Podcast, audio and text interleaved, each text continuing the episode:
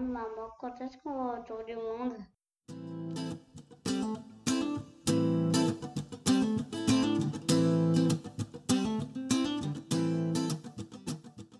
Bienvenue sur Voyage Heureux, le podcast d'une famille voyageuse.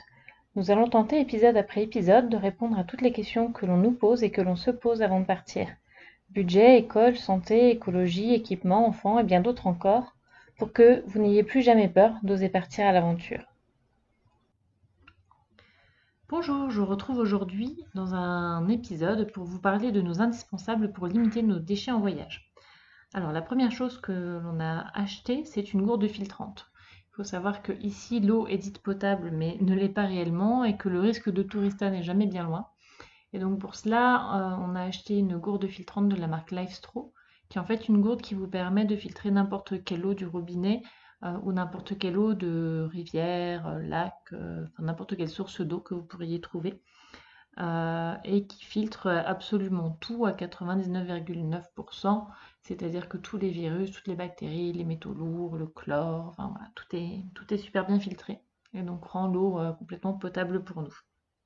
Donc ça nous limite euh, ben, l'achat de bouteilles en plastique énormément, c'est-à-dire qu'on n'achète vraiment que très rarement quand on sait par exemple qu'on va faire un long trajet en bus et qu'on ne pourra pas acheter d'eau euh, en route, sachant qu'on n'a qu'une gourde pour 4, donc voilà, il nous faut quand même un, petit peu de stock parfois.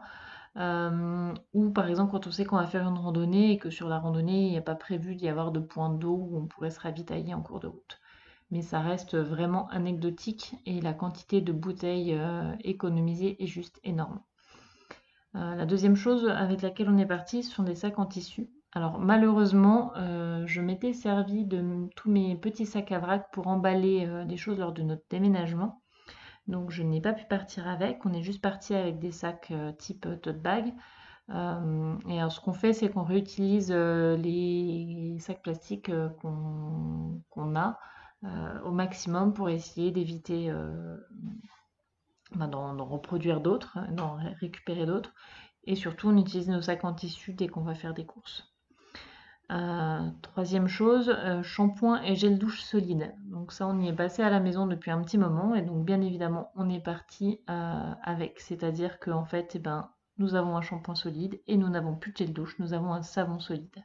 J'ai dit gel douche solide, mais ça n'existe pas. Donc ça, c'est super pour faire euh, des économies de bouteilles plastiques. Ensuite, hum, là c'est pas un, objet qu'on a emmené, mais c'est une habitude qu'on a prise qui est d'essayer de faire et de privilégier à chaque fois qu'il y en a les marchés. C'est sur les marchés qu'on arrive au maximum à limiter les emballages plastiques. C'est là où on arrive à mieux les refuser, en plus de trouver les meilleurs produits frais. Donc euh, c'est double bonus. Autre euh, habitude que l'on prend, c'est de refuser les pailles.